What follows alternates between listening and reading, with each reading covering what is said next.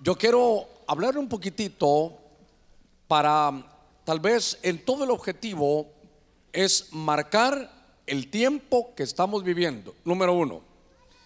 Y que usted y yo sepamos hacia el tiempo que, vamos. Les ruego que estén todos sentaditos. Yo sé que fueron a cambiarse y están volviendo. Pero quiero hablar un poquitito de que todo hermano llega a su fin. Y fíjese que la gracia, que es algo tan hermoso, el tiempo en que vivimos, cuántas profecías hubo de la gracia, pero es un tiempo que en algún momento se va a terminar. Es un tiempo que los hermanos pusieron una especie ahí de nacimiento, pusieron el altar del incienso y pusieron también, hermano, un, hombre allá de negro que está con, un altar del incienso. Y como he estado eh, leyendo bastante acerca de esto, yo quiero conducirlo a que podamos, antes de entrar al mensaje, tal vez este, estamos muy cerquita de entrar en el mes de octubre. El mes de octubre para nosotros en Israel es el séptimo mes, de, el mes de Tisri. Y en ese mes de Tisri se celebra la fiesta de las trompetas, se celebra también la fiesta de los tabernáculos y también la fiesta de la expiación. Diga conmigo, expiación. Con más fuerza, expiación. Antes de comenzar, es, es menester que le explique en estos pocos minutitos que me tome mi tiempo para ello. El día de la expiación se daba una vez al año. Usted recordará, yo sé que usted lo sabe, pero déjeme para que entienda hacia dónde vamos. Y entonces, esa vez, en este mes que viene de octubre, se celebraba esa fiesta de la expiación. Y entonces, una vez al año, el sumo sacerdote ingresaba por de los patios, de las afueras del tabernáculo, entraba por el atrio, atravesaba el atrio y cuando llegaba él al lugar santo, ya bajo techo, con el candelero, la mesa, los panes, enfrente tenía el altar del incienso. De ese altar él tomaba un incensario, usted recordará, ponía, hermano, sus puños iban llenos de, hermano, de mirra, de especies aromáticas, las tiraba en el fuego y empezaba a subir, hermano, el, el humo de ese incienso. Ya con su mano ocupada del incienso, entraba al lugar santísimo. Entonces, cuando entraba al lugar santísimo, presentaba, hermano, la sangre del cordero. Y entonces Dios se encontraba con el Señor. Y Dios, hermano, esa una vez al año, esa fiesta de la expiación, le decía al Señor que estaba de acuerdo con todo lo que habían hecho allá, hermano, en el, en el altar, que habían presentado un cordero. Y entonces aquel hombre tenía que entrar del lugar santo, ponga cuidado en esto, del lugar santo entraba al lugar santísimo con el incensario. Se llenaba de humo, Dios lo aprobaba y aquel hombre venía de regreso, sacaba, hermano, el incensario hermano, atravesaba del lugar santísimo al lugar santo, llegaba al atrio, salía y usted recordará que le decía al pueblo, le decía, paz a vosotros.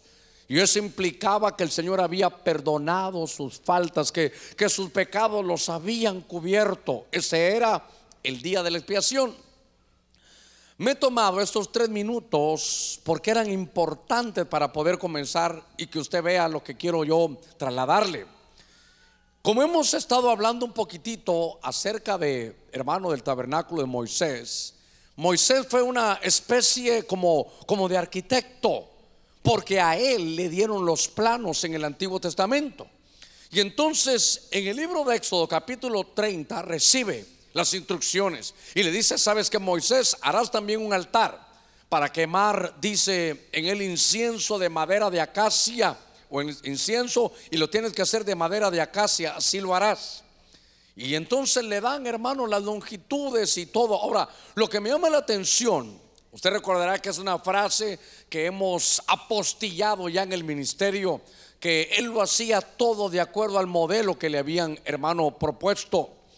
En el otro verso dice, pondrás el altar delante del velo que está junto al arca del testimonio, delante del propiciatorio que está sobre el arca del testimonio donde yo me encontraré contigo. Quiere decir que para mí es muy importante, ¿qué, qué voy a hacer? lo quiero tomar a usted de la mano. Quisiera que se tomara de la mano conmigo y llevarlo en un recorrido por toda la escritura. ¿Para qué? Para que el centro sea el altar del incienso. El altar del incienso, hermano, era, era como la llave, era lo último para entrar al lugar santísimo. Y estando en el lugar santo estaba el candelero, la mesa de los panes, y aquí estaba ese altar del incienso. Si se atravesaba ese altar del incienso, había un velo, usted lo conoce, usted lo ha visto, se ha venido los martes, y era para entrar, hermano, al lugar santísimo. Quiere decir que cuando Dios hace su diseño divino, le enseña a Moisés que este altar del incienso iba a estar, hermano, en el lugar santo, ahí va a ser su ubicación. Para que usted se dé cuenta, ahí están ya bajo techo, están en el lugar santo. Ahí está el sacerdote, usted mira que está la mesa de los panes, están los sacerdotes viendo el candelero y al fondo, hermano, se mira ya que está ese altar del incienso. Y enfrente, ahí hay un velo. Detrás de ese velo estaba el arca del pacto y el lugar santísimo. Perdone, ¿va conmigo? Sí, porque estamos comenzando para que usted lo vea. Entonces empecé a dar un recorrido sobre, hermano, los incensarios, sobre el altar del incienso. El incienso, muchos dicen que es la adoración, pero también son las oraciones. Estando en medio del desierto, había un hombre llamado Coré. Y Coré lo que hizo fue que se rebeló, hermano, contra la autoridad que era Moisés. Fíjese que viene este Coré, que era, hermano, era un hombre que era de los coatitas. Esos son los que llevaban el arca a la hora del traslado. Era un hombre de los elegidos. Pero entonces se opuso, hermano, a Moisés y da la orden y dice, poned fuego en ellos y echad incienso, dice, sobre ellos mañana en la presencia del Señor. Y el hombre a quien el Señor escoja será el que es santo. Basta ya de vosotros, hijos de Leví. Lo que está haciendo Coré le está diciendo, ¿y, quién es Moisés si ustedes también son santos? Si Dios los, ha llamado a ustedes como su pueblo, ¿por qué se lo dejan todo a Moisés? Es momento que pongamos las cosas en orden, hermano. Y entonces, ¿sabe qué les dice? Solo ellos agarran el altar del incienso, hagan sus incensarios ustedes también.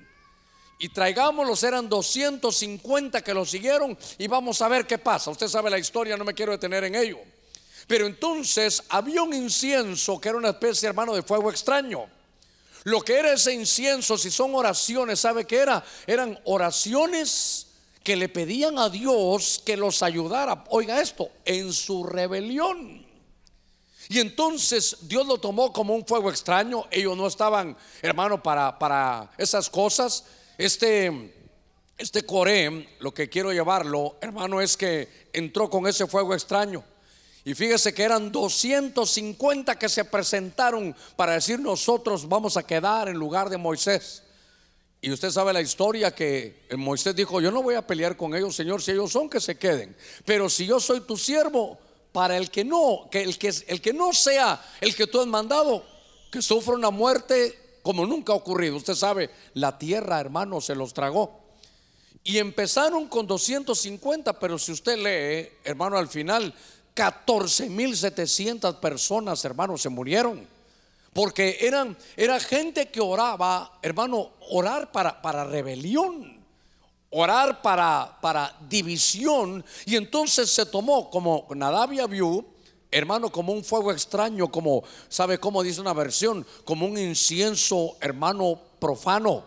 Dios quería que fuera, hermano, un fuego santo, como le habían presentado a Moisés. Pero de pronto lo que vemos es que cualquiera en aquellos días había todo de acuerdo al modelo. Dios había dicho quién podía tocar el incensario. Pero ellos lo hicieron, hermano, fuera la palabra y murieron en aquel día. Primero 250 y después 14.700 personas. Hubo una mortandad tremenda en los días, hermano, que otro trató de tomar el incensario. Entonces, aquí hay una lección, yo quiero llevarla ahí.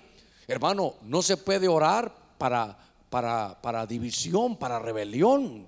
esa, esa oración, hermano, es delante del Señor como un, un fuego extraño.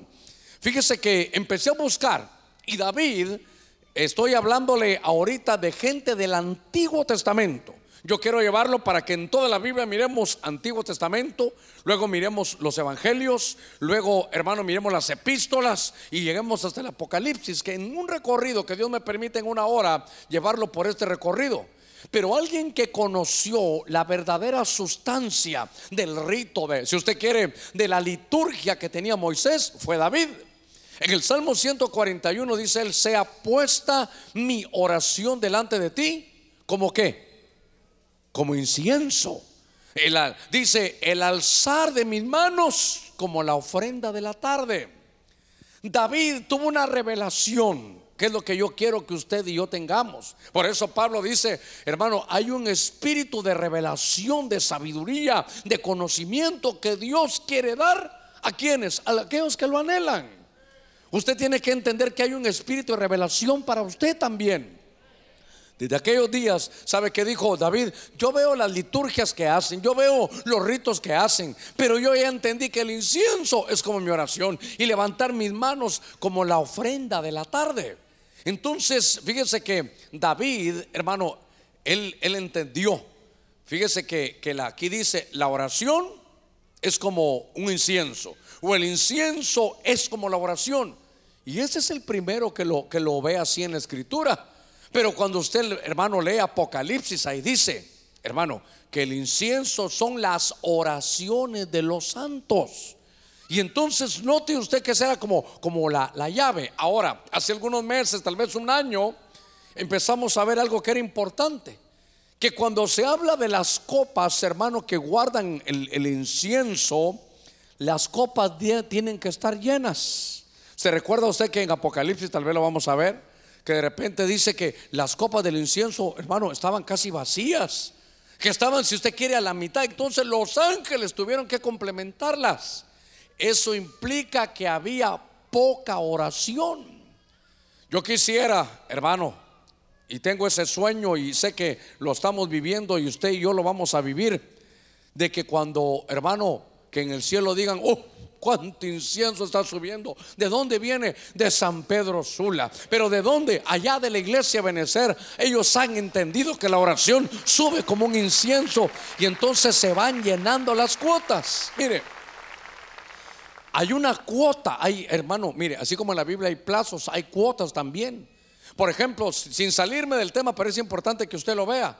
Cuando Dios dijo al pueblo del Señor que iban a entrar en Canaán, dijo el Señor, miren, miren, yo les voy a dar Canaán, pero no crean que porque ustedes son muy buenos.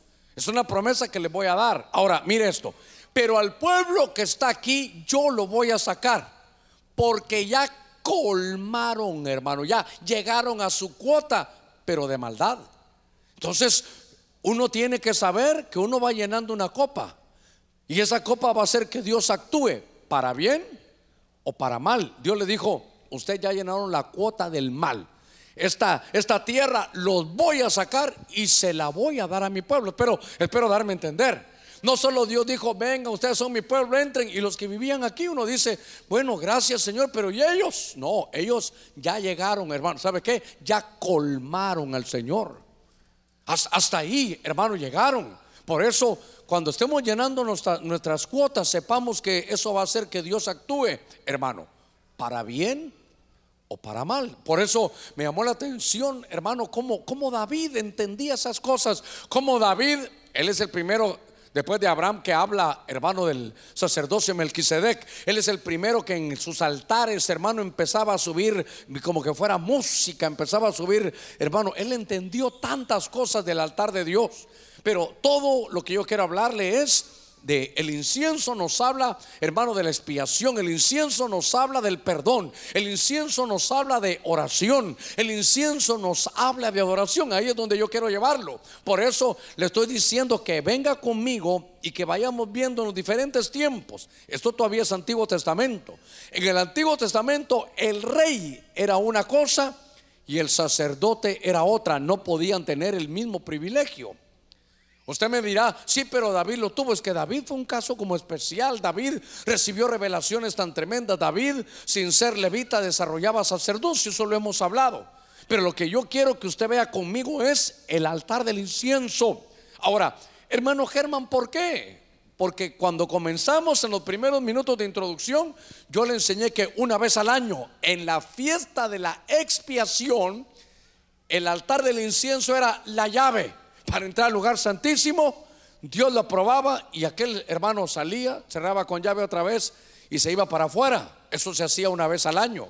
Entonces me di a la tarea de buscar en la Biblia y dar un seguimiento, hermano, porque yo, yo quiero que sus oraciones lleguen al cielo. Yo quiero que mis oraciones, hermano, tengan, tengan fuerza. Fíjese que a veces hasta oía un himno muy, muy bonito que dice, invísteme de poder. Pero a veces nuestra, nuestra mentalidad solo de poder para hacer milagros, poder para esto, poder para caminar sobre las aguas. ¿Por qué no pedir poder para vencer el pecado? Poder, hermano, para vivir una vida de santidad. Entonces, por eso me llamó la atención, porque el altar del incienso es la llave para que Dios perdone. La llave, ¿sabe qué? La llave de la expiación, la llave de la salvación. Y ahora, en el segunda de Crónicas, había un hombre que era un rey, que se llamaba Usías. Pero ese rey se hizo fuerte, su corazón se hizo, mire, mire hermano, qué cosa.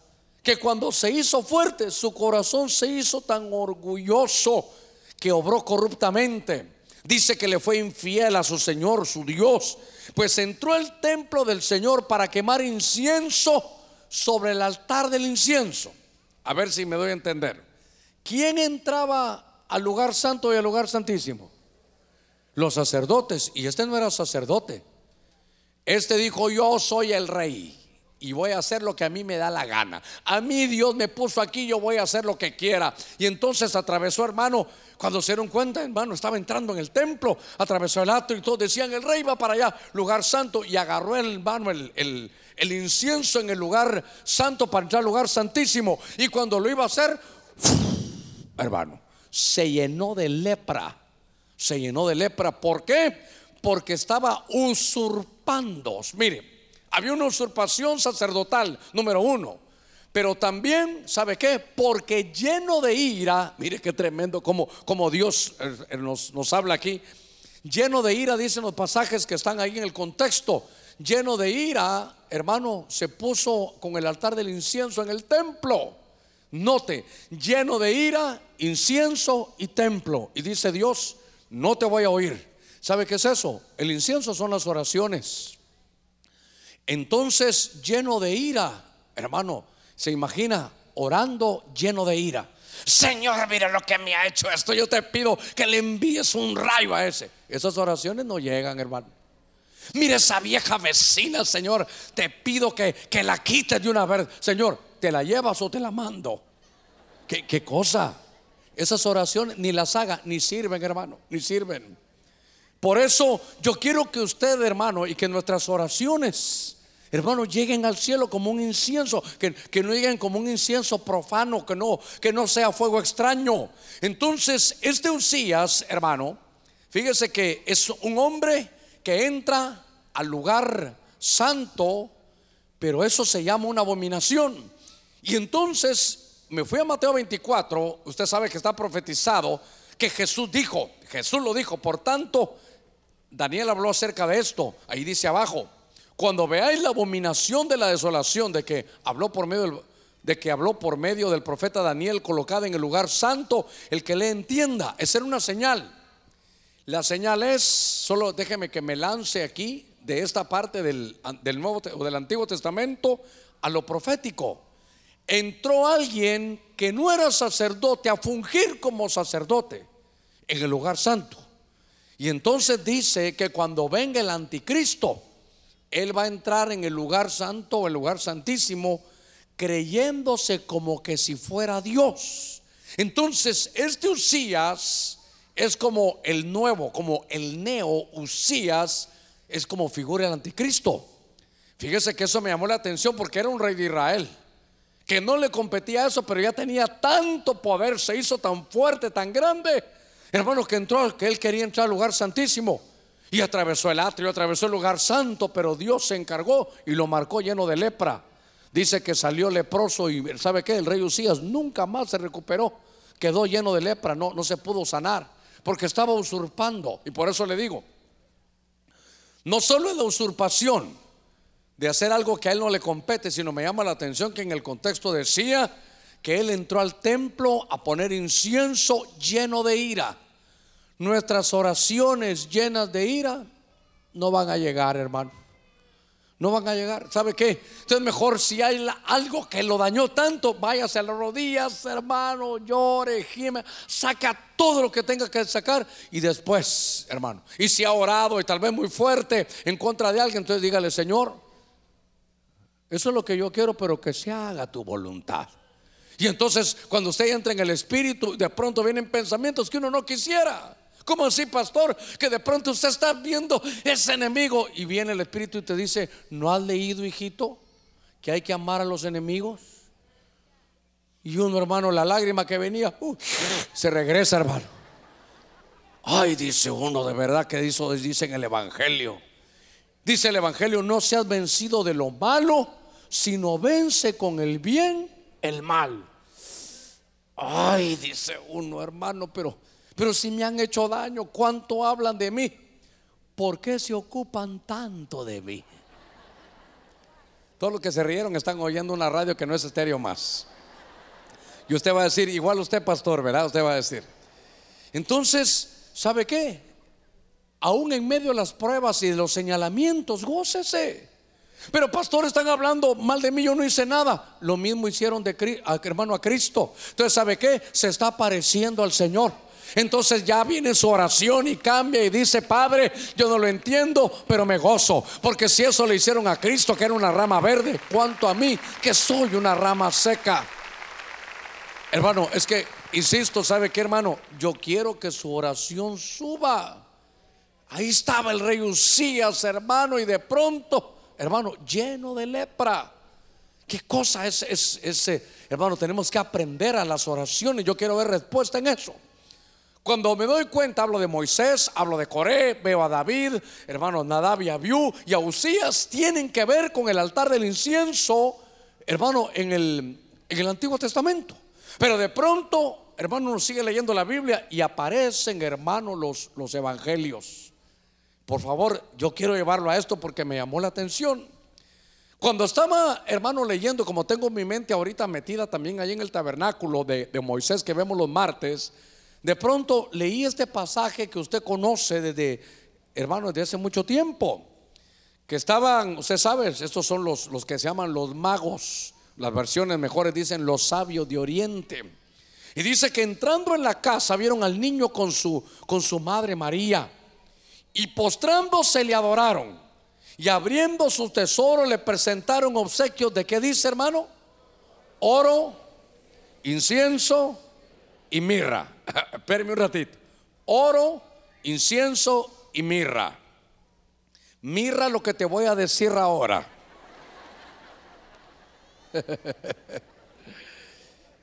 si usted mira y está delante del altar del incienso, es madera, pero está forrada de oro.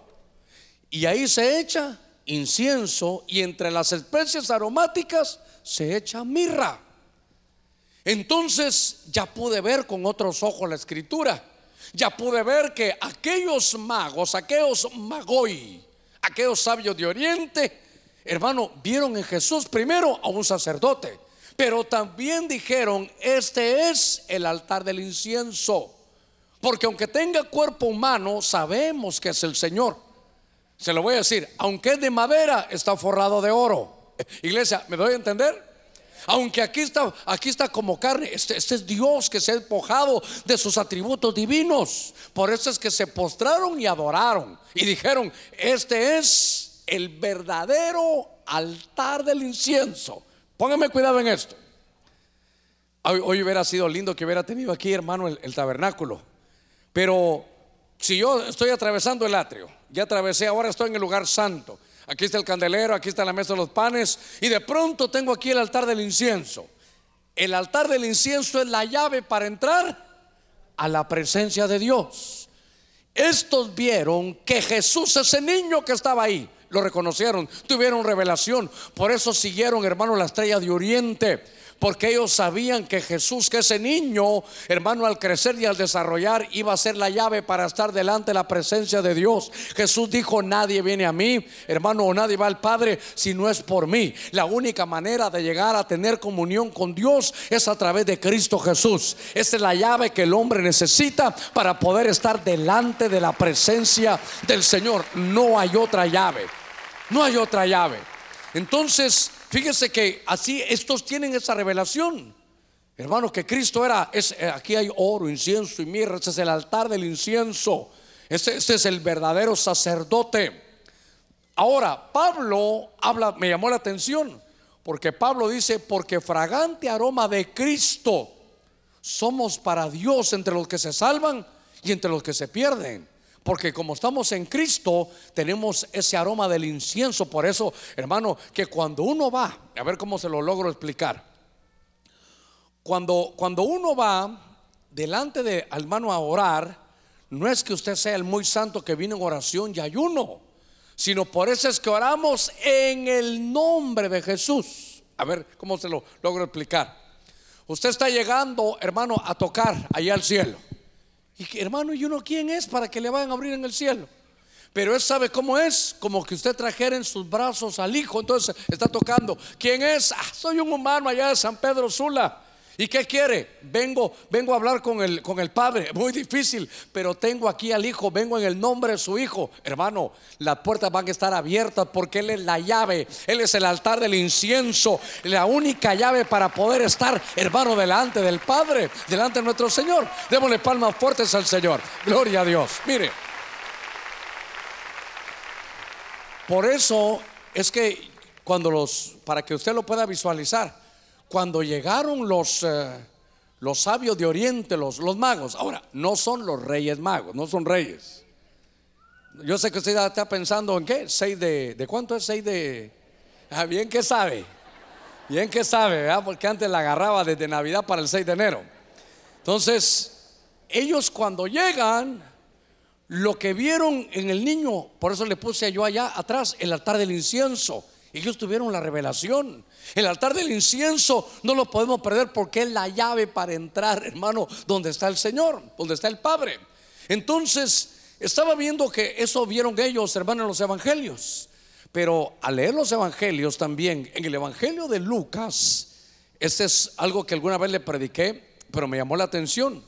Porque esta oración me parece que la hemos descuidado. Me parece a mí no que la ha descuidado, sino que la hemos descuidado. Mire esto. En Lucas 1.11 eh, dice que se apareció un ángel del Señor. Dice de pie a la derecha de qué? Del altar del incienso. Y al verlo Zacarías se turbó y el temor se apoderó de él. Hermano, a veces no lee muy rápido, pero imagínese que usted, pastor, puedo llegar a orar, mire, pero yo voy a llegar a las 5 de la mañana el domingo, pastor. Eh, no lo hago público porque si no vienen un montón de personas, pero, pero pastor, ¿me daría permiso? Yo voy a llegar a orar a las 5 de la mañana el domingo, el culto es a las 9, pero yo voy a llegar a las 5 de la mañana. Está bien, hermano, solo que fíjese que no hay quien ponga las luces, no importa, pastor, yo lo que quiero es estar ahí en el templo. Y usted se viene, hermano, y qué sé yo, o ahí en su silla se queda ahí orando. Y de repente, hermano, un ser de blanco a la par suya. No me diga que le va a decir, hola Gabriel, qué gusto saludarte. Yo digo, hermano, que si uno, está, si uno no está preparado, ahí mismo se muere uno, hermano. Porque ha de ser tremendo, hermano, ver un ángel. Entonces, él estaba, hermano, mire, él estaba Ahí, si usted lee todo el pasaje, Zacarías era un sacerdote y a la hora de la oración, a la hora del incienso, estaba él ahí. Estaba incensando, pero el incienso son las oraciones. Estaba en el momento. Y cuando estaba en eso, a la derecha del candelero, hermano, un ángel. Y entonces le dijo, he escuchado tu oración. Qué lindo eso. Ahora, mire que quiero llevarlo a esto quiero llevarlo. Esta versión, la Félix Torres Amat, es una versión que me enriqueció mucho el entendimiento porque ahí dice, usted tiene Lucas 1.11, 12 y el 13 dice, Mas el ángel le dijo, no temas, Zacarías, pues tu oración ha sido bien despachada. Ya, ya la recibimos y ya la despachamos. Oiga, ¿cuál era la oración de Zacarías según esta versión? Le dice, tu oración ha sido escuchada y ha sido bien despachada. Tú verás al Mesías. Y tu mujer, dice aquí Isabel, te dará un hijo que será su precursor a quien pondrás por nombre Juan. Lo que me llamó la atención que esta versión dice, tu oración ha sido escuchada y ya fue despachada. Tú verás al Mesías.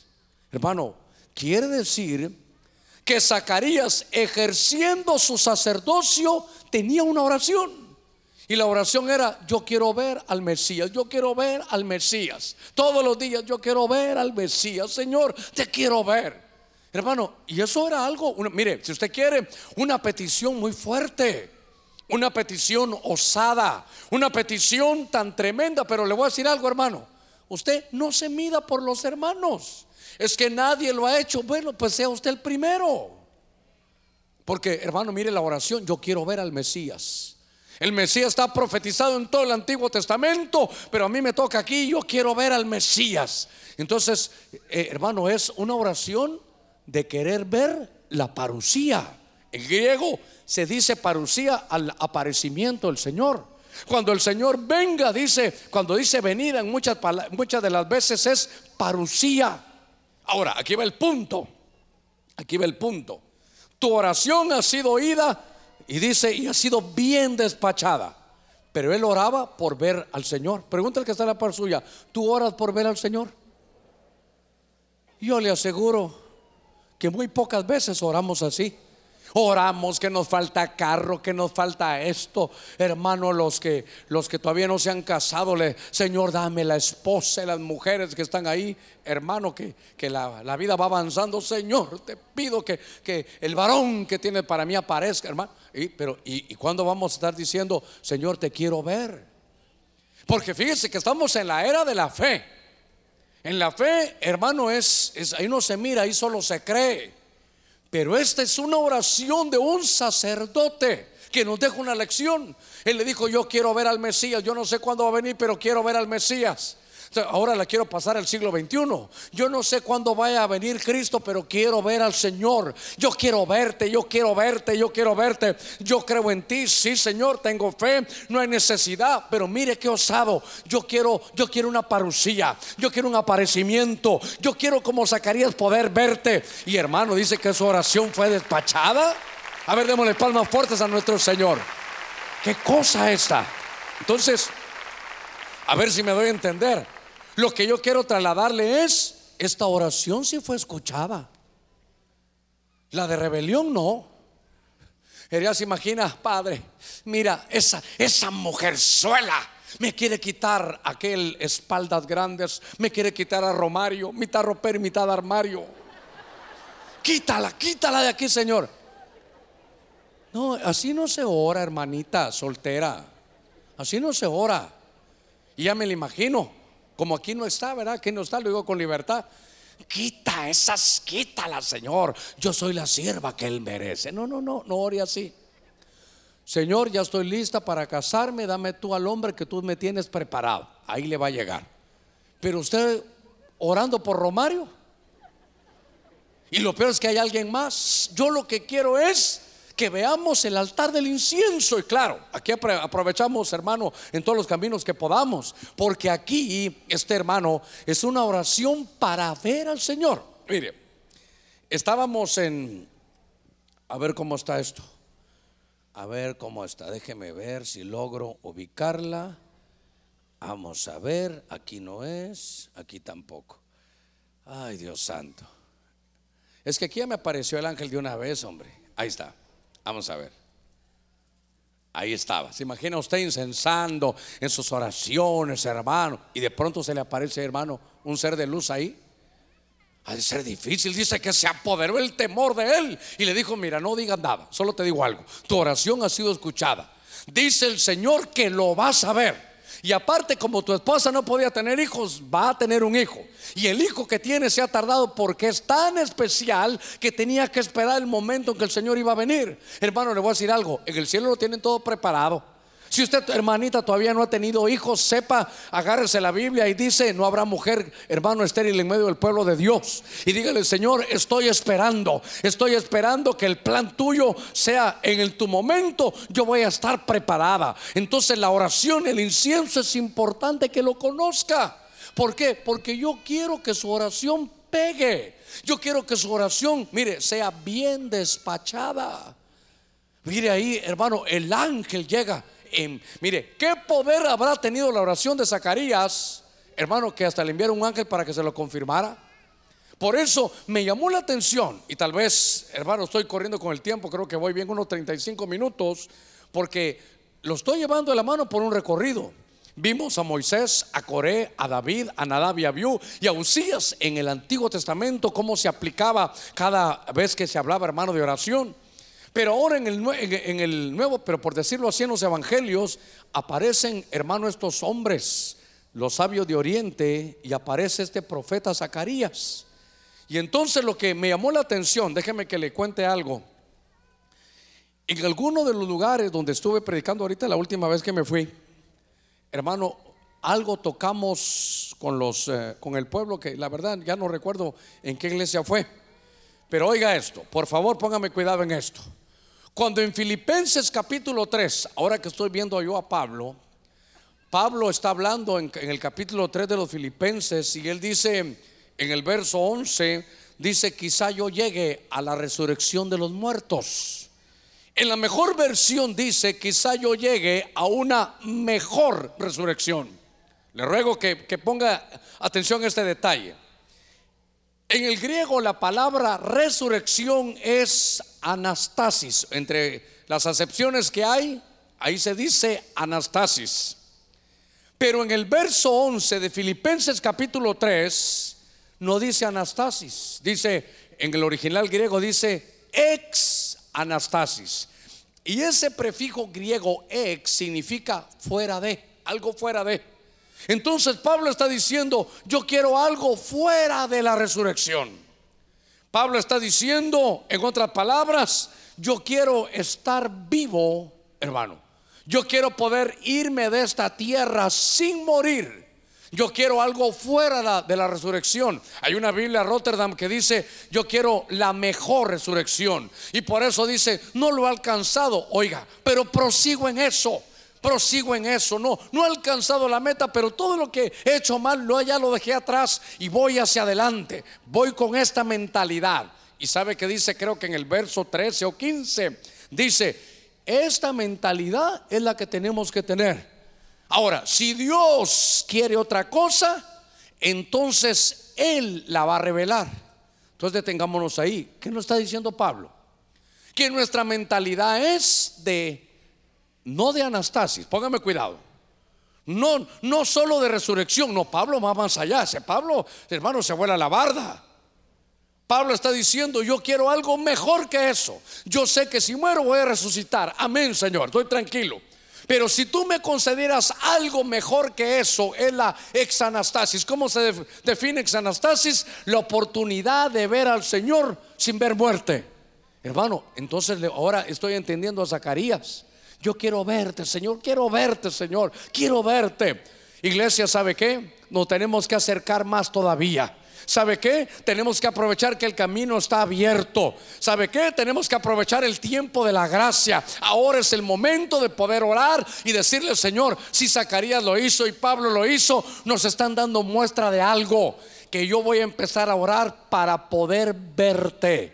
Hermano, no, no hay en el cielo, no, aquí en la tierra. Allí en el cielo lo vamos a ver, eso es seguro, pero es ahora, es ahora nuestro momento de que en la oración, de que nuestra mentalidad sea, yo estoy aquí, yo estoy aquí. Mire, mire lo que dice Pablo. En Tesalonicenses Pablo dice, los muertos en Cristo resucitarán primero. Luego ustedes los que queden serán arrebatados juntamente con el Señor. ¿Cuántos decimos amén a eso? No, no dice así. No dice así. ¿Sabe cómo dice? Los muertos en Cristo resucitarán primero. Y luego, en buen catracho. Y luego nosotros. Quiere decir que mire la mentalidad de Pablo. Pablo, se, Pablo, Pablo no decía, ya en el futuro, ya ustedes van a ver al Señor. Pablo tenía una, una mentalidad, Pablo decía, cuando el Señor venga, los muertos en Cristo resucitarán primero. Y luego nosotros, no solo ustedes, no, nosotros. Los que vivimos, que hayamos quedado, seremos arrebatados juntamente con ellos para recibir al Señor con el aire, en el aire, y así estaremos siempre, hermano, con el Señor. Mire, la mentalidad. Démosle, démosle palmas fuertes a nuestro Señor. Entonces, ¿sabe qué? Tenemos nosotros, hermano, que tener esa mentalidad. Yo considero que estamos viviendo los últimos tiempos. Yo estoy considerando que estamos en unos tiempos tan, tan finales que son obvios, hermano, todo lo que vemos. Ahora, en el Antiguo Testamento, Moisés, ahorita voy a entrar a un punto que es importante, le ruego toda su atención, no pierda detalle. Lo he tratado de llevar de la mano, ya vimos el Antiguo Testamento, ya vimos los Evangelios, ahora entramos a la era de la iglesia, es nuestra era. ¿Cuántos decimos amén todavía? Entonces ahora viene Pablo. Pablo es el perito arquitecto de la iglesia, Pablo es el perito arquitecto del Nuevo Testamento. Pero oiga esto, Hebreos capítulo 9, verso 4. Pablo está hablando, hermano, del tabernáculo de Moisés. Le ruego que ponga su atención aquí. Y de pronto Pablo tiene una revelación. Por favor, Pablo era judío, Pablo era hebreo. Pablo sabía de los detalles de hermano del tabernáculo de Moisés. Pablo sabía y respetaba que Moisés era el perito arquitecto que Dios le había mostrado todo de acuerdo, de acuerdo al modelo. Y entonces Pablo recibe una revelación, tiene ahí, yo quiero que lo lea aquí conmigo. Y dice, hablando del lugar santísimo, dice, el cual tenía el altar de oro del incienso y el arca del pacto cubierta toda de oro, en la cual había una urna de oro que contenía el maná, la vara de Aarón que retoñó y las tablas del pacto. Un momentito. Pablo está enseñando el tabernáculo de Moisés y dice, en el lugar santísimo, usted lo puede leer ahí en su Biblia si, si le faltan algunos versículos ahí, estoy viendo que está el arca y el altar del incienso. ¿Qué diferencia hay entre Pablo y Moisés? Voy a la carga. ¿Qué pasó con el altar del incienso que vio Moisés? ¿Dónde lo vio que estaba? En el lugar santo. Y ahora Pablo, ¿dónde lo ve? ¿Y cómo es en el lugar santísimo? Ese es el punto tan importante. ¿Por qué Pablo, hermano, dice, a ver, a ver, ¿por qué Pablo dice, yo respeto a Moisés, yo vi cómo estaba el altar y el altar estaba en el lugar santo? Pero ahora yo tengo una revelación. Ya pasó el Evangelio, ya pasó la muerte de Cristo, ya resucitó, estamos en la era del Espíritu. Y lo que el Espíritu me reveló a mí es que el altar del incienso no está en el lugar santo. Está en el lugar santísimo a la par del arca. ¿Cómo se trasladó el altar del incienso? Y está ahora en el lugar santísimo. Mire, pasé unos tiempos estudiando, viendo, no sé lo que otros hayan recibido, pero sí sé lo que Dios me, me, mostró. Que recuerde, por eso me tomé tres o cuatro minutos. ¿Se recuerda con qué empezamos la, predicación? ¿De qué fue la, los primeros tres minutos? Ah, ya se le olvidó. Pregúntele, hermano, yo estaba leyendo otra cosa, yo estaba leyendo un texto ahí que me mandaron. No, no, no era el tiempo de la gracia. Eh, del Yom Kippur, que era la fiesta de la expiación. ¿Se recuerda la fiesta, de la fiesta de la expiación? Que el sumo sacerdote, ¿cuántas veces lo hacía? Una vez al año entraba, atravesaba el atrio, el lugar santo, el lugar santísimo, y entonces salía y le decía, sí, hermanos, el Señor los perdonó, pasa a vosotros. ¿Sí se recuerda? Pero esa fiesta se celebraba, hermano, continuamente. ¿Por qué? Año con año. Pero estaban preparando, esa era sombra y figura. Porque iba a venir el momento de la esencia, que el verdadero sumo sacerdote iba a entrar, no en este atrio, porque ni este lugar santo y este lugar santísimo, que es horizontal, sino que en el vertical donde el atrio y la tierra, el lugar santo son los cielos y el lugar santísimo es el trono de Dios. ¿Va conmigo? Cuando Cristo muere, ¿se recuerda lo que pasó en el velo? Se rasga y entonces deja un camino nuevo y vivo, abierto. Lo que antes, por eso dice, acércate confiadamente a dónde? Al trono de la gracia. ¿Dónde está el trono de la gracia? El trono de la gracia es la tapadera del arca. Es el propiciatorio. Acércate, oiga, confiadamente, porque la sangre de Cristo está, dice, dejó un camino nuevo y vivo. Por eso que, lo, por eso que cuando el Señor vino, él cumplió Oiga, él cumplió la fiesta de la expiación. Él fue el cordero y él fue el sacerdote. Él fue la ofrenda y el hermano fue el sacerdote. Por eso cuando María se le tira, le dice, espérate María, espérame. ¿Qué fue lo que le dijo? no me agarres ahorita, suéltame. ¿Por qué? Porque no he ido al Padre. ¿A qué iba a ir al Padre? A presentarle el sacrificio de su sangre él era el sacerdote y él fue la ofrenda que iba a presentar su propia sangre. Por eso le recordé la fiesta de la expiación. El sacerdote venía, atravesaba el lugar santo, el lugar santísimo, agarraba el incienso, entraba y decía, esta es la sangre del cordero, ¿la aceptas, Padre? Sí. Y entonces regresaba y le decía, pasa a vosotros. Pues cuando Cristo vino, no utilizó el tabernáculo, hermano, de la copia de aquí de la tierra, ni del templo que estaba sino que ese tabernáculo que nosotros siempre lo miramos horizontal, realmente es vertical, donde el atrio es la tierra, el lugar santo son los cielos y el lugar santísimo está allá, donde Dios tiene su trono, donde Él vive. Entonces Cristo dijo, suéltame, se lo voy a parafrasear, suéltame porque llevo mi sangre, se la tengo que ir a presentar al Padre. Y esa sangre, recuérdate que yo soy el Cordero, pero el sacerdote, yo soy el sumo sacerdote Melquisedec. Yo mismo fui la ofrenda y soy el sacerdote. La voy a llevar, déjame, atravieso los cielos. Padre, aquí está la sangre. Esta es la sangre que yo te ofrezco por la salvación de todos los de San Pedro Sula. ¿La recibe el Padre? Sí, la recibo. Y entonces baja, hermano, de los del cielo a los cielos y viene aquí a la tierra. Entonces, ¿sabe qué? ¿Por qué ahora el altar del incienso está en el lugar santísimo? Porque la fiesta, la expiación ya no es una vez al año.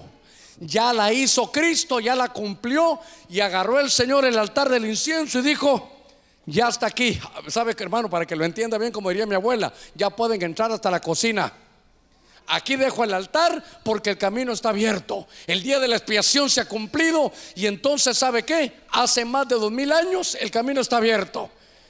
La expiación ya se hizo, a usted ya lo perdonaron, a usted ya, hermano, ¿sabe qué? Tenga paz, porque usted no va al infierno. Tenga paz, porque a usted ya lo salvaron. Tenga paz, porque ahora, hermano, el altar del incienso está en el lugar santísimo. Démosle, démosle palmas fuertes al Señor.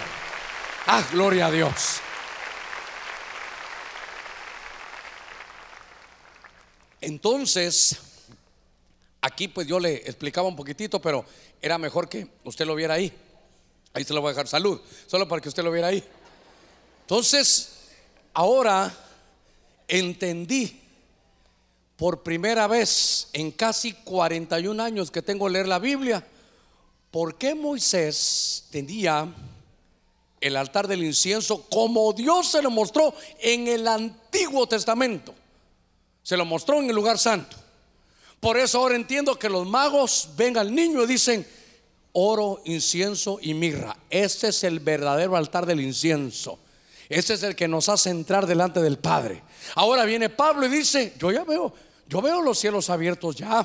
Yo veo que el camino está abierto. Yo veo la expiación del Señor que estaba prefigurada en las fiestas anuales de los judíos. Ya la cumplió Cristo. Hermano, la expiación ya se hizo. Y sabe que por eso la muerte del Cordero es una vez para siempre. Él ya entró hasta el lugar santísimo, el camino está abierto. ¿Sabe qué? Por eso le digo algo. Ya no me diga, pastor, yo sé que usted está más cerca de Dios. No, usted también está cerca. Hermano Germán, a usted que lo oye Dios, a usted también lo oye. Hermano Germán, usted que es el pastor, usted que es el apóstol, ¿cómo llega allá delante del Señor? No, si no es por mí. Cristo lo dejó abierto. Lo que pasa es que yo lo entendí y le estoy diciendo, hermano, agárrese de la mano conmigo y vamos juntos a la presencia del Señor. Usted tiene el derecho porque Cristo Jesús lo pagó por usted. Su camino está abierto. Démosle palmas fuertes al Señor. Aleluya. Gloria a Dios. Entonces, lo, lo que Pablo, hermano, vio, Pablo dijo, yo me imagino, hermano, desde aquí abajo, Señor, y eso es eso está malo, Señor, porque el arca tendría que estar sola. Y entonces Moisés nos dio a todo con el dedo.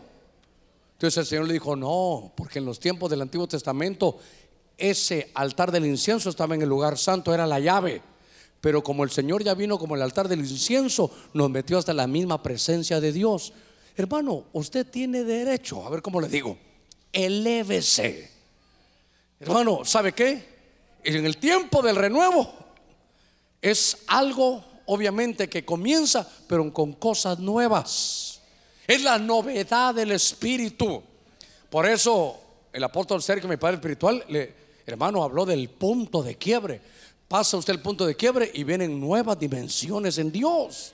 Y entonces, fíjese que quiere decir que esa fiesta de la expiación fue hace más, aproximadamente dos mil años. Quiere decir que el camino está abierto, hermano, hace más de dos mil años. Tenga confianza, por eso sabe que es que el pueblo es llevado cautivo por falta de ayuno de oración. ¿Por falta de qué? De conocimiento, de entender toda la obra hermosa que hizo Cristo. Hermano, la obra de Cristo es perfecta. Nos dejó a todos, hermano. Aproveche la bendición que tiene de llegar. Ahora, Estoy leyendo a Juan, pero ya pasé por el Antiguo Testamento cuando vimos Moisés, Coré, David y Usías. Ya pasé por los evangelios con los sabios de Oriente con Zacarías. Ya pasé en las epístolas, hermano, con el apóstol Pablo. Pero ahora llego al Apocalipsis.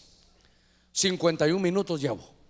Pero entonces ahora, mire lo que vio Juan. Juan, Apocalipsis, hermano. Recuérdeme un poquitito qué significa Apocalipsis. Revelación. Entonces, Antiguo Testamento, allá está, hermano, está Moisés. Aquí ahora está Pablo en el Nuevo Testamento. Los dos viendo el centro del mensaje, el altar del incienso. Pero ahora llega Juan. Y a Juan trae revelación de lo que va a suceder en el futuro. ¿Sabe cómo es? Pasado, presente y futuro. Y en Apocalipsis 8, 3 dice, otro ángel vino y se paró ante el altar con un incensario de oro. Y se le dio mucho incienso para que lo añadiera a las oraciones de todos los santos, lo dijimos al principio, para que lo añadiera a las oraciones de todos los santos sobre el altar de oro, pero ahora están en el cielo, que está delante del trono. Fíjese qué cosa. Y en el verso 5 dice, y el ángel tomó el incensario lo llenó con el fuego del altar. ¿Y qué hizo? Y lo arrojó a la tierra. Y hubo truenos, ruidos, relámpagos y un terremoto. Cuando uno lee, hermano, este, este pasaje, dice que hubo silencio en el cielo. ¿Sabe qué era? Un cambio de dispensación. Póngame cuidado en esto. Al final el mensaje lleva tres personajes para mí muy claros, aunque, aunque le repito, hemos visto a varios personajes, Moisés, Coré, David, Usías, los sabios de Oriente, Zacarías, Pablo y Juan. Pero ahora lo que yo veo es que aquí está Moisés. Moisés, ¿dónde está, dónde está el altar del incienso? En el lugar santo. Gracias, Moisés. Ahora usted viene, Pablo, ¿dónde lo viste tú? En el lugar santísimo. Ah, por Cristo, perfecto, gracias. Y ahora vamos, y vamos al futuro, vamos al Apocalipsis. Y entonces ahora Juan le muestran la última vez que vimos el altar del incienso, ¿en dónde estaba? En el lugar santísimo. Eh, perdón, hermano, ¿va conmigo? Donde estaba en el lugar santísimo, hasta le enseñé una fotita ahí. Y entonces ahora están en el cielo. Y entonces viene un ángel y mira que, que las copas, hermano, el incensario, no vienen muy llenas. Y entonces los ángeles, hermano, Las tienen que llenar. Y entonces como que Dios da una orden y dice, ¿qué pasa? Eh, no, señores, que les tuvimos que poner un poquito porque venían media vacías. Entonces llega un momento que es muy difícil. Yo no sé cuándo va a ser ese momento, pero de pronto Dios le dice, ¿sabes qué ángel? Sácame el altar del incienso de aquí. ¿Qué hago? Tíralo a la tierra. El altar del incienso era la llave para entrar delante del Padre. Y ahora dice el Padre, agarra la llave y sácala de aquí. Sácala de aquí, fuera de aquí. La expiación que es perdón. La expiación es, hermano, el perdón que Dios otorga. Yo no sé cuándo vaya a ser. Lo que sí es que el tiempo que vivimos es de gracia. El tiempo que vivimos, ¿sabe qué? Si hay un momento de salvarse, es ahora. ¿Cuándo va a pasar Apocalipsis 8? Yo no sé. Pero por eso, para mí es importante que Dios me dé unción para poder decirle esto. Que cuando eso pase, no sé qué hora será, pero se acabó la oportunidad de salvarse. A ver, ¿cuántos tenemos a Cristo Jesús ya en el corazón? Usted ya se salvó. Pero el que no, yo voy a esperar. Eh, ¿Cuándo es que hacen la vigilia ahorita? No, no, pero la otra. La otra, la, de, la del fin de año, ¿cuándo es? Para Año Nuevo. ¿Sabes qué mamá? ¿Sabes qué papá? Para Año Nuevo voy a llegar. Está bien, te esperamos, siempre y cuando no suceda Apocalipsis 8.3. ¿Cuándo va a suceder? Yo no sé, puede ser esta misma tarde. Y gente, hermano, va a pensar que tiene oportunidad y oportunidad. Y Dios le va a decir, le di más de dos mil años que tuve ahí. Le dejé el camino nuevo y vivo. Te traje a que vivieras en Honduras, donde el Evangelio corre con libertad. Te traje en un momento donde puedes poner internet y puedes oír mensajes, hermano, de salvación a través de redes digitales, radio, televisión, prensa, hermano, hasta en los celulares puede oírlo. Hoy el altar del incienso está aquí, pero en el futuro, que yo no sé cuándo va a ser, que puede ser esta misma tarde, va a llegar un momento en que dice Dios, hasta aquí llegamos agarrar al altar del incienso y dice, ¿sabe qué? No más perdón. Para afuera. Hay un pasaje que no sé dónde está en Deuteronomio, pero no lo recuerdo. Ay, Dios mío. Quiero ver, aquí tengo mi relojito ahora. Me quedan cuatro minutitos. Solo quiero decirle esto. Y todavía me faltan un par de cosas. Pero es que para mí esto es importante. Porque una vez que Dios diga, afuera el altar del incienso, ya no hay oraciones. Por eso, ¿sabe qué? Viene un tiempo donde la gente va a orar, hasta va a pedir la muerte y la muerte va a huir de ellos. Este vio el fin de la gracia. ¿Sabe qué? La expiación permanente que dejó Cristo ha durado más o menos dos mil años. Y está a punto de llenar su cuota. Por eso yo le decía, ¿y cuándo se va a llenar? En el arrebatamiento. Cuando venga el arrebatamiento, se acabó la salvación y comienza la septuagésima semana de Daniel. ¿Sabe qué? Eso implica, para todos los gentiles se acabó el tiempo de salvación. ¿Qué me está queriendo decir, pastor? Que una vez que venga el arrebatamiento, eso va a marcar el fin de la gracia. Se acabó la salvación. Yo quiero recibir a Cristo muy tarde. Y oiga, y no está muerto, solo que se quedó aquí. Por eso me llamó la atención que, que son momentos, hermano, que tenemos que conocer y ver. Por eso Llega el momento que allá en el cielo le dicen al ángel, ¿sabes qué? Agarra ese altar del incienso. Sí, Señor, ya le pusimos más, eh, aquí está lleno de humo. Sí, pero ya, ya, no, ya no lo quiero aquí. ¿Sabe qué? Ya le di tiempo. Y ¡pum! lo tiran a la tierra. Y se acaba esto. Hay un texto que me golpeó mucho, está en Deuteronomio. Está en Deuteronomio. estaba estaba con mi hijo Germán compartiendo un poquitito, dándome lo que Dios le da y nos estamos platicando. Y estamos hablando de que Moisés no entró, hermano, a la tierra de Canaán. Pero en un pasaje hay un diálogo muy, muy tremendo. En un pasaje de Deuteronomio, donde está negociando Moisés y le dice, Señor, 40 años con tu pueblo en el desierto, esperamos, eh, ya estamos aquí, ya me enseñaste Canaán. Eh, Déjame entrar, Señor. Déjame entrar. Te ruego que me dejes entrar. No sé si usted lo ha leído. Empezó a negociar con el Señor. Sí, yo sé que golpeé la roca. Está bien. Me dijiste que no, pero Señor, toda mi vida te la he dedicado. He estado 40 años solo en el desierto y otros 40, 80 años he estado contigo. Déjame entrar, Señor. Yo que hubiera querido leer y que Dios le haya dicho, ¿sabes qué, Fosforito? Entra. 3.25. Mire qué lindo este texto, hermano. De los más fuertes de toda la Biblia. A ver, léete. Permíteme, te suplico, cruzar y ver la buena tierra que está al otro lado del Jordán, aquella buena región montañosa y el Líbano. Pero el Señor se enojó conmigo a causa de vosotros y no me escuchó. Y el Señor me dijo, basta, no me hables más de esto. ¿Qué le parece?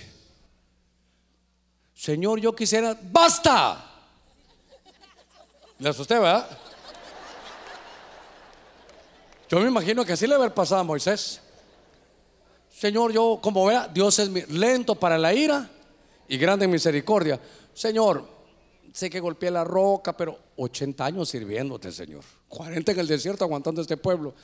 Yo sé que tienes a pero deja, vaya, no voy a ser yo el jefe, déjame entrar. Y ya vio cómo le contestó Dios: ¡Basta! Ya no hablemos más de esto. ¿Quieres hablar conmigo? De otra cosa. ¿Qué sentiría usted que, Señor, fíjate que yo me quiero a Estados Unidos? ¡Basta! Usted que es soltera y que está esperando a su príncipe azul, ojalá que no le salga morado. Señor, mira, estoy ahí detrás de Romario. Basta, ese no es para ti. ¿Qué tal esa respuesta? Señor, fíjate que yo quería otra cara. Basta, hermano, qué tremendo. ¿Sabe qué pensó que le hubiera dicho? Vaya pues Moisés. Solo que como ya estás viejo, te voy a jubilar, pero deja que Josué esté ahí. O sea que hay momentos que el Señor dice, basta. Qué tremendo. ¿No le parece tremendo eso? Señor, yo quisiera, basta. Es que mire, el Señor es lento para la ira y grande en misericordia. Entonces la ira está de aquí, en esta línea. Aquí comienza la ira. Él, no va así. No, no, no, no, no, no, no. Él es lento para la ira y grande misericordia, ¿verdad? Pero lento, pero sigue caminando. Allá va a llegar. Aquí nos aguanta, te aguanta, me aguanta, me soporta.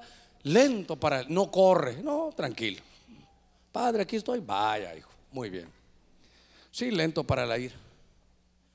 Pero cuando llegue aquí, basta. Dos mil años aguantando allá. Dos mil años abierto el camino. Dos mil años, ¿vas a ir a la iglesia? Hoy no, Señor. ¿Dónde es donde hay carnaval en estos días? Es que un pastor se quejó de eso. ¿Dónde? En el progreso. Ahí está el carnaval. Ahí está el Yanconú, hermano. Ahí está. Ahí está. Y el Señor le dice, ahí estoy. Cuando quieras, ahí estoy. Sí, pero, pero el tiempo sigue pasando. Allá está el límite. ¿Cuántos van a recibir a Cristo? Mañana. Vaya, pues. ¿Cuántos van a recibir a Cristo? Solo que pase el feriado morazánico. Vaya. Señor, te, voy a recibir. Amén. Qué lindo que venga a cambiar tu vida. Pero cuando venga el arrebatamiento, se acabó. Señor, estoy aquí, quiero bendición. Basta. Te di oportunidad. ¿Entendió lo que es lento para la ira? Algunos de ustedes, tal vez, Ana, solo dale un clic a eso. Ahí está, dale, dale un clic. No, lenta para la ira, lenta para la ira. Es que lento no significa que no avance. Si usted quiere a paso de tortuga, pero, pero está avanzando, dale, dale un poquito ahí. Entonces lo voy a llevar. Doña Ana. Dale otro clic. No, no, no, no, no, no, no, no, no, no, no. No, voy a subir. Lento para la ira, ya me tenés bravo, va a decir aquel, ¿verdad? No, voy, voy mejor, mi amor. Sí, es que ahí te repetiste eso, está bien. Está bien, mi amor. Lenta para la ira, ahí andate para allá, así. Mire, espera, mirar. Solo es que te, te, tenía que decir que tecla. Voy a terminar. ¿Sabe qué? Seguí estudiando. Y entonces dije, quiero ver si hay más incienso. Y de pronto En Apocalipsis 18, donde está Babilonia, dice, mirando de pie de lejos por causa del temor de tormento y diciendo, ay, ay, la gran ciudad Babilonia, la ciudad fuerte, porque en una hora ha llegado su juicio. Y dice, y canela, especies, hermano, dice, especies aromáticas, incienso. Aquí está diciendo con lo que comercializa Babilonia. Regáleme estos minutos. Con lo que comercializa Babilonia, incienso, perfume, dice mirra, vino, aceite. Mire, incienso, perfume, mirra, también vino, aceite de oliva, flor de harina, trigo, bestias, ovejas, caballos. Yo me recuerdo que había cambiado esta versión porque en lugar de esclavos dice cuerpos, cuerpos. Y luego dice y almas humanas. Otro día vamos a hablar de eso. Que Babilonia trafica. Otro día hablamos con cuerpos y al y trafica con almas. Pero lo que me llamó la atención es que en el tiempo de la gran tribulación había incienso. Pero el incienso de dónde salía? De Babilonia. ¿Y Babilonia qué es? Confusión religiosa. Entonces, ¿sabe qué? Ese será un tiempo que van a haber oraciones, pero no del Espíritu, sino que oraciones de toda la gente en un ecumenismo mundial. En Israel se van a reunir las tres grandes religiones. Y sí, van a haber oraciones, pero ¿sabe qué? A la manera de la barca, hermano de Jonás, cada uno órele a su Dios. Al final todo es lo mismo, va a decir la gente. Entonces termino, hermano, con esto. El recorrido, por si se durmió, despiértese, dígale al hermano en la parte, despiértate, ahí te va a decir el pastor todo. El recorrido de hoy fue Moisés, lo vio en el lugar santo. Luego vimos a Coré, que era una oración de rebelión. Murieron 14.700 personas. David vio el nuevo sacerdocio, entendió que, hermano, el incienso eran las oraciones. Luego Usías, una usurpación sacerdotal. Luego nos pasamos ya al Nuevo Testamento y vimos que los sabios reconocieron a Cristo como el altar del incienso. Había un fragante aroma. Era ese perfume que sale del incienso. Luego vimos a Zacarías las oraciones de la parucía para ver al Señor.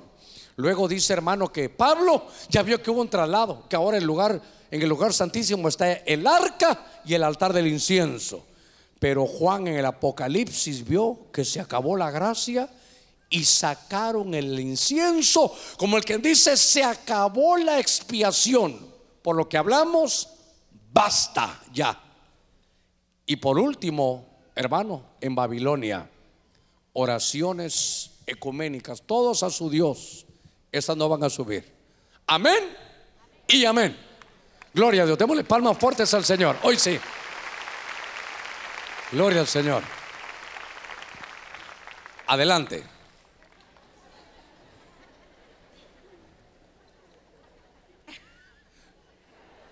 Mi amor, soy el camarógrafo, yo también. Dale. Pastor, ¿podemos anhelar ver a Cristo aquí en vida cuando su palabra dice que a él nadie le puede ver, así como Pablo lo vio? Bendiciones. Sí, la pregunta iba bien, pero de pronto se confundió. Eh, ¿Volver a leer? Dice, pastor, ¿podemos anhelar ver a Cristo aquí en vida? Un momentito, un momentito. En vida, los de Maús vieron al Señor. ¿Cuántos vieron al Señor juntos de un solo golpe, según 1 Corintios 15? Más de 500 personas lo vieron resucitado. 1 Corintios 15. Ahora, seguí, ¿qué más decía la, pregunta? Cuando la palabra dice que a él nadie lo puede ver. Ey, ey, eso no dice la Biblia. ¿En qué lugar dice eso la Biblia? En ningún lugar dice eso. Hay un pasaje que dice, dice, a Dios nadie le ha visto jamás. Eso se refiere a la esencia. Porque Moisés, ¿cómo miraba a Dios? Cara a cara. Ok, sigamos. ¿Y entonces cómo terminaba? Así como Pablo lo vio físicamente. Sí, Pablo, ¿sabe qué? Pablo vivió después del Señor. Y en 1 Corintios 11 dice Pablo, yo no recibí esto de hombres. A mí el Señor me mostró la Santa Cena. Él me dio el pan y el vino. Él tuvo lo que se llama una parucía. Por eso decía yo, oraciones parusaicas de ver al Señor. Muy bien, sigamos. Pastor, ¿se podría decir que la oración es un beneficio de la gracia? Al irse la gracia, ¿no hay oraciones escuchadas? Sí, es que le tengo que decir a alguien, algo yo ponía en el anuncio que quién se va a poder salvar en el antiguo en, el, en la gran tribulación. El tiempo para los gentiles se acabó, basta. Y entonces viene el rapto, ¿qué sigue después del rapto? Los siete años de tribulación. ¿Para qué son esa, esa septuagésima semana, Daniel? ¿Para qué es? Para despertar a Israel. A Israel lo van a despertar. Es que Israel duerme como duerme su pastor. Yo soy bueno para desvelarme. Pero una vez que me ha acostado a las 4 o 5 de la mañana, si usted me llama a las 7, ni con grúa, hermano. Pueden llegar mis nietos a saltar en la cama, yo les déjenlos, yo todo sigo dormido. Puede temblar y yo sigo dormido. Así va a ser cuando esto sea, hermano. Una vez que sucedan las cosas, ya no va a haber vuelta atrás. Por eso, ¿quiénes se van a salvar? La septuagésima semana no es para la iglesia. La septuagésima semana es para despertar a Israel. A ver si me voy a entender. Dios ha tenido trato con Israel, pero a lo suyo vino y los suyos no le recibieron. ¿Se recuerda? Vino el Señor, hizo el día de la expiación, dio su, dio su sangre, nos abrió el camino y le dijo, ¿me van a recibir? No. Ah, bueno. Como ustedes, Israel, no me quieren recibir, ¿habrá alguno de los gentiles que me va a recibir? Entonces dijeron, hermano, que nosotros hemos dicho que sí. Entonces dijo el Señor, espérenme Israel, con usted ya no voy a tratar, voy a trabajar con la iglesia. La expiación ya está hecha. ¿Cuánto tiempo? Más o menos. Dos mil años hace casi. Va a llegar un momento que dice, basta, todo lo que se salvaron, vámonos ya. La iglesia, arrebatamiento, la resurrección. Y entonces dice, Israel, ya que te tenía, ahora le voy a dar siete años más, pero aquí los voy a despertar. Así es el, la parte de la escatología, la línea de tiempo ahí. ¿Qué más hay? Bendiciones, pastor. El tema es el fin de la gracia. Entonces el Señor vendrá, pero nosotros tenemos que esperar a que los muertos nos hablen para nosotros ser transformados. Bueno, aquí hay que hacerlo con mucho cuidado porque dice, los muertos en Cristo resucitarán primero. No dice que nos vayan a ir a hablar a nosotros, pero no lo descarto. Porque cuando el Señor vino y resucitó, según el libro de los Hechos, se quedó 40 días. Y dice que cuando Él resucitó, muchos, algunos de los santos resucitaron. Y se quedaron en la tierra durante 40 días. ¿Se imagina? ir a tocar a la puerta de la casa. Y cuando se abrió, es su abuelo que está ahí, que se había muerto hace como 40, 50 años. Yo digo que el abuelo resucitó y uno se muere ahí de la, de la, de la, hermano, de la manifestación. Entonces puede ser, pero decir que los muertos hay que tener cuidado porque los enemigos van a decir que estamos invocando muertos. No, puede ser, puede ser que los muertos resucitados, que es diferente, puedan, hermano, aparecerse. Y, considero, no, lo descarto, no lo descarto, que eso va a despertar a muchos que de pronto se habían, hermano, poniendo en medio la tibieza.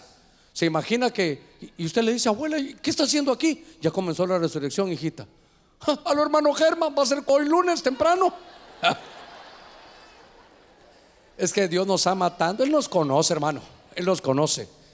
Porque el espíritu está dispuesto, pero Ay, la carne, hermano. Las novelas, hermana. Y eso que dice no velas, y todo mundo las ve. No velas. Y usted, hermano, no se haga los partidos de fútbol que lo tienen a usted, pero terrible. Fíjese que uno de pastor, yo le hablaba a los pastores, yo le decía, hermanos, ¿qué hace uno que a las 6 de la tarde empieza a llover? Ah, Señor, que llueva hasta las 10 cuando ya todos se hayan ido. Cuando yo miro un partido de la selección o del maratón o de su equipo, la Olimpia, y, hermano, y todo, yo digo, domingo a las 4 de la tarde. ¡Ay! Digo yo. Quisiera estar yo metido en la junta directiva de la federación. ¿Quieren ustedes ver más que les haga que la gente de la iglesia llegue? Haga los partidos el sábado. Ojalá que me oyeran, ¿verdad? Para que no nos, para que no nos cambien el domingo. Bueno, sigamos adelante. Creo que Soy pastor no federativo, tranquilos. Creo que hay una pequeña confusión en cuanto a los muertos. Qué linda te ves, mi amor. Gracias. ¿Cómo es la cosa? Cre- Creo que hay una pequeña confusión en cuanto a los muertos en Cristo que resucitarán. Dice, mi consulta es, los muertos en Cristo resucitarán primero y luego nosotros. O sea que todos moriremos entonces, así que No, no, feo. no. No, porque dice, y luego nosotros los que vivimos. Si los de televisión fueran tan amables de ponerme Tesalonicenses 4:17, ¿será? ¿Sí? Si me ponen 4:17 para los hermanos que son nuevos, tienen que ver. Los muertos en Cristo resucitarán primero. Luego nosotros. Diga conmigo nosotros. Ah. Los que estemos vivos Otra versión dice los vivientes, juntos con ellos, nos vamos a ir con el Señor. Entonces, es la oportunidad de ver al Señor sin morir. Ahí está para que, para que tomen nota. Muy bien. Ok. Dice, Sigamos. bendiciones, pastor. Cuando Cristo venga y Pablo y los apóstoles estén en el cielo con el Padre, ellos regresarán a la tierra para resucitar. Eh, dijeron Pablo. Yo creo que sí. Es que mire, ya hubo cuando en primera de Corintios, sí, pero también Mateo capítulo 27, versos 51, 52 y 53 le quiero contar. Cuando el Señor resucita, allá hace como dos mil años, Él resucita, junto con Él, algunos del Antiguo Testamento resucitaron con Él. Entonces todos esos del Antiguo Testamento se supone que ellos ya resucitaron. Entonces aquí resucitó el Señor y aquí hay dos mil años. Cuando venga el arrebatamiento, van a resucitar los muertos en Cristo desde después de que el Señor hermano resucitó para acá, todos ellos. Y claro, si Pablo murió, pues seguramente va a estar. Pedro también va a resucitar. Pedro no ha resucitado, ahí está esperando. Y todos juntos ya nos vamos con el Señor. Así es, sigamos. Bendiciones, pastor.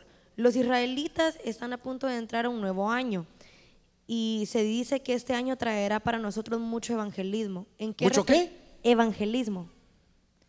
¿En qué repercute para nosotros que tenemos año gregoriano? Es que yo siempre he dicho que es bueno tener dos relojes. No se va a aprovechar, hermana, a decirle a su esposo, que dos relojes. El que usamos aquí y tratar de tener nuestro reloj ahí arriba. Lo que pasa es que, por ejemplo, las fiestas judías que son todas hermosas, eso se dice moed en hebreo, que son como citas con el destino. Y entonces esas citas con el destino, que son fiestas, ¿verdad? Que están ahí puestas ahí, esas y el Señor vino y las ha cumplido todas. La de la Pascua la cumplió entregándose como cordero. El que son los panes sin levadura entregó su vida sin pecado. A los tres días venían las primicias, a los tres días Él resucita. 50 días después el Señor llega y manda a Pentecostés, que es hermano el, el, eh, día de Pentecostés en Hechos capítulo 2 que viene el Espíritu Santo. Pero la fiesta que sigue son las de ahorita de octubre, que es la de las trompetas. ¿Y nosotros qué esperamos? Al Señor con voz de mando, con voz de arcángel y qué más? Y trompeta de Dios. Entonces ese es el arrebatamiento. Y luego vendrá la expiación para ellos, pero el Señor ya la cumplió. Él ha cumplido todas las fiestas. Las trompetas es la que nos falta. Y esa para nosotros, para, ellos podrán estar tocando trompetas allá, pero para nosotros es el arrebatamiento. Entonces vamos a decir esto de alguna manera. Ponga, ponga cuidado que esto es muy importante. Las fiestas judías que Israel las celebre, ni se burla, ni se burle ni haga mofa, ellos que las celebren, porque Cristo las cumplió y la iglesia las aplica. ¿Me doy a entender? Entonces, por ejemplo, hermano, en Israel la- el día, la- vamos a celebrar la fiesta de los tabernáculos. Cuando el Señor vino, Él tabernaculizó para nosotros, ellos que celebran la fiesta de los tabernáculos. Cristo la cumplió en Juan 1.14 porque Él tabernaculizó. Y nosotros nos gozamos, nosotros solo la aplicamos, no vamos a ir a Israel a celebrarla. Porque para nosotros nuestro Cordero ya vino. Ellos están esperando porque ellos no tienen los ojos abiertos. Se los van a abrir en esa septuagésima semana. Usted y yo ya sabemos que Cristo, nuestro Cordero, nuestra Pascua, ya fue ofrecida. Entonces por eso nosotros solo lo aplicamos. Ellos la celebran, Cristo las cumplió y la iglesia las aplica. Una vez más, ellos la celebran, Cristo las cumplió y nosotros solo la aplicamos. Muy bien, sigamos. Dios le bendiga, pastor. ¿Me podría explicar qué sucederá con los ministros del Señor cuando sea el arrebatamiento? Escuché que se quedarían aquí porque ellos presentan a la novia, pero ¿por qué? ¿Por qué se quedan y cuándo vuelven al Señor? No, está un poquito confundido todo y no es del tema, pero todo por el mismo precio, diría mi primer pastor. Así que lo que estamos viendo es que a la manera de Elías y Eliseo, Elías se fue vivo al cielo sin ver muerte, ¿se recuerda? Y en lugar de él quedó Eliseo con doble porción. Y Eliseo enfrenta a 42 jóvenes que se burlan, que son devorados por dos osos, ¿sí? Entonces apliquemos, la iglesia es, hermano, los Elías que se van sin ver muerte, pero se quedan ahí una con la doble porción de Elías, se quedan en Eliseo, son ministros ya transformados como Eliseo que no le podían hacer nada. ¿Cuánto ministran durante 42? Habían 42 jóvenes que son 42 meses. Los dos enemigos, hay dos enemigos que son como dos osos, y esos son el anticristo y el falso profeta. Entonces, eso así, así puede ser, ese es el pie de imprenta para lo que están preguntando. Pero no es que se queden aquí en la tierra, son transformados, quedarse aquí. El que se queda aquí como está, porque no, porque hermano, no, no dio la talla, a ver cómo lo digo, no limpió su vestidura. Le voy a dar un consejo como pastor. Aquí no se trata de que para irse hay que saber griego, hebreo, arameo, no, no, no. Lo que hay que tener es vestidura limpia. Todos los días limpiámonos, todos los días limpiámonos y así vamos a ser dignos de ser llevados cuando venga el Señor. Sigamos. Pastor, Dios le bendiga. Entiendo que el mes de octubre es un mes de total perdón. Ahora que el camino ya está abierto, podemos decir que la Santa Cena mensual es nuestra expiación congregacional. No, no, no es nuestra expiación, no. Es recordar que la expiación se hizo, hace dos mil años. Por eso dice, cuando participen del pan y del vino, háganlo en memoria de mí, dice el Señor. Cada vez que nos acerquemos a la Santa Cena, decimos, Él, este es el pan que representa el cuerpo que ya fue ofrecido.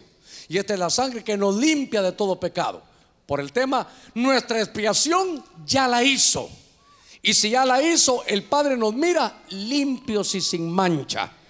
Qué sacrificio el de Cristo Jesús, hermano. Démosle palmas fuertes a nuestro Señor. Muy bien. Dios mío. Hoy sí ni vi el reloj, 7:32, la última y nos vamos. Mañana hay que llevar a los niños al colegio. Yo como ya no tengo niños, tranquilo. Bendiciones, pastor. En la tribulación y la gran tribulación ya no habrá perdón. Perdón, otra dice que perdón, en la tribulación y la gran tribulación. Ya no habrá perdón. buena la consulta, buena la consulta. Cuando viene el Señor, Apocalipsis 8:3 está el arrebatamiento. Y entonces del cielo agarran el altar del incienso y ¿qué hacen? Basta de estar intercediendo ya. Basta de salvación. Ya llegué al punto de límite. Se acabó. No más salvación para los gentiles. Déjenme trabajar con Israel ahora. Entonces, gentiles ya no se van a poder salvar. Israelitas sí. Porque para ellos es el trato. La última y nos vamos. Así acostumbrando. No, ya, ya, ya nos vamos. Ya lo vi que tiene ganas de cenar. Ya lo vi. Bendiciones, pastor. El arca del pacto que hizo Moisés, eh, ¿qué sucedió con ella? Preguntan si era la misma de David y también si cuando Jesucristo vino, ¿qué sucedió con el arca? Cuando Jesucristo vino, ¿qué? ¿Qué sucedió con el arca? Es que el arca solo representaba la presencia del Señor. El arca está perdida desde los días de Salomón. Nadie sabe, hasta libros han escrito y se los resumo para que usted no vaya tenga que leer tanto.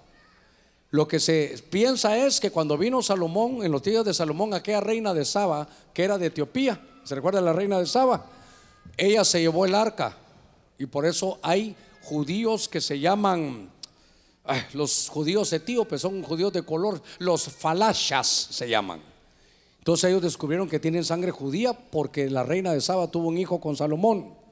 Entonces todos piensan que Etiopía, ya hasta profecías que van a llevar un regalo, todos piensan que va a ser hermano el arca del pacto. Pero yo le tengo que decir algo, esa arca del pacto le va a servir a Israel en su septuagésima semana. ¿Y nosotros qué hacemos con el arca del pacto? Nuestra arca del pacto, que es la presencia del Señor, es Cristo Jesús. Lo que voy a hacer la próxima vez en el tabernáculo, le voy a enseñar a Cristo en todo el tabernáculo, ahí está escondido para que lo veamos. Póngase de pie, vamos a hacer una palabra de oración. Ahora, ahora, le voy a decir algo. Hay que darle gracias al Señor porque usted ya es salvo. Usted aprovechó la expiación de hace dos mil años. Lo tremendo es que cuando el Señor diga basta, se acabó la salvación. Para nosotros puede decir basta el día. A ver cuántos tenemos a Cristo. Hoy puede ser el día y nos vamos, hermano. Pregúntale al que está en la par suya. ¿Estás preparado? Porque una vez, una vez venga el Señor, ya, Señor, ahora me voy a componer. Ya son oraciones, ¿sabe qué? Tardías. Así que los que no han recibido a Cristo deberían de correr para recibirlo. Oramos, Padre, en el nombre de Cristo, gracias esta noche. Gracias por tu expiación, gracias por tu bendición, gracias por todo lo que has hecho y por todo lo que harás. Señor, permítenos que un espíritu, Señor, de santidad nos inunde. A todo tu pueblo nos inunde. Queremos poder para vencer el pecado. Queremos poder para vencer las tentaciones. Queremos un espíritu de santidad que nos guarde, que nos envuelva hasta el día de tu venida. Señor, queremos tener esa unción de Zacarías de orar para poderte ver. En el nombre de Cristo pongo cada familia aquí representada, los que no pudieron venir a través de la radio, a través de la televisión, en todo lugar donde este mensaje llegue.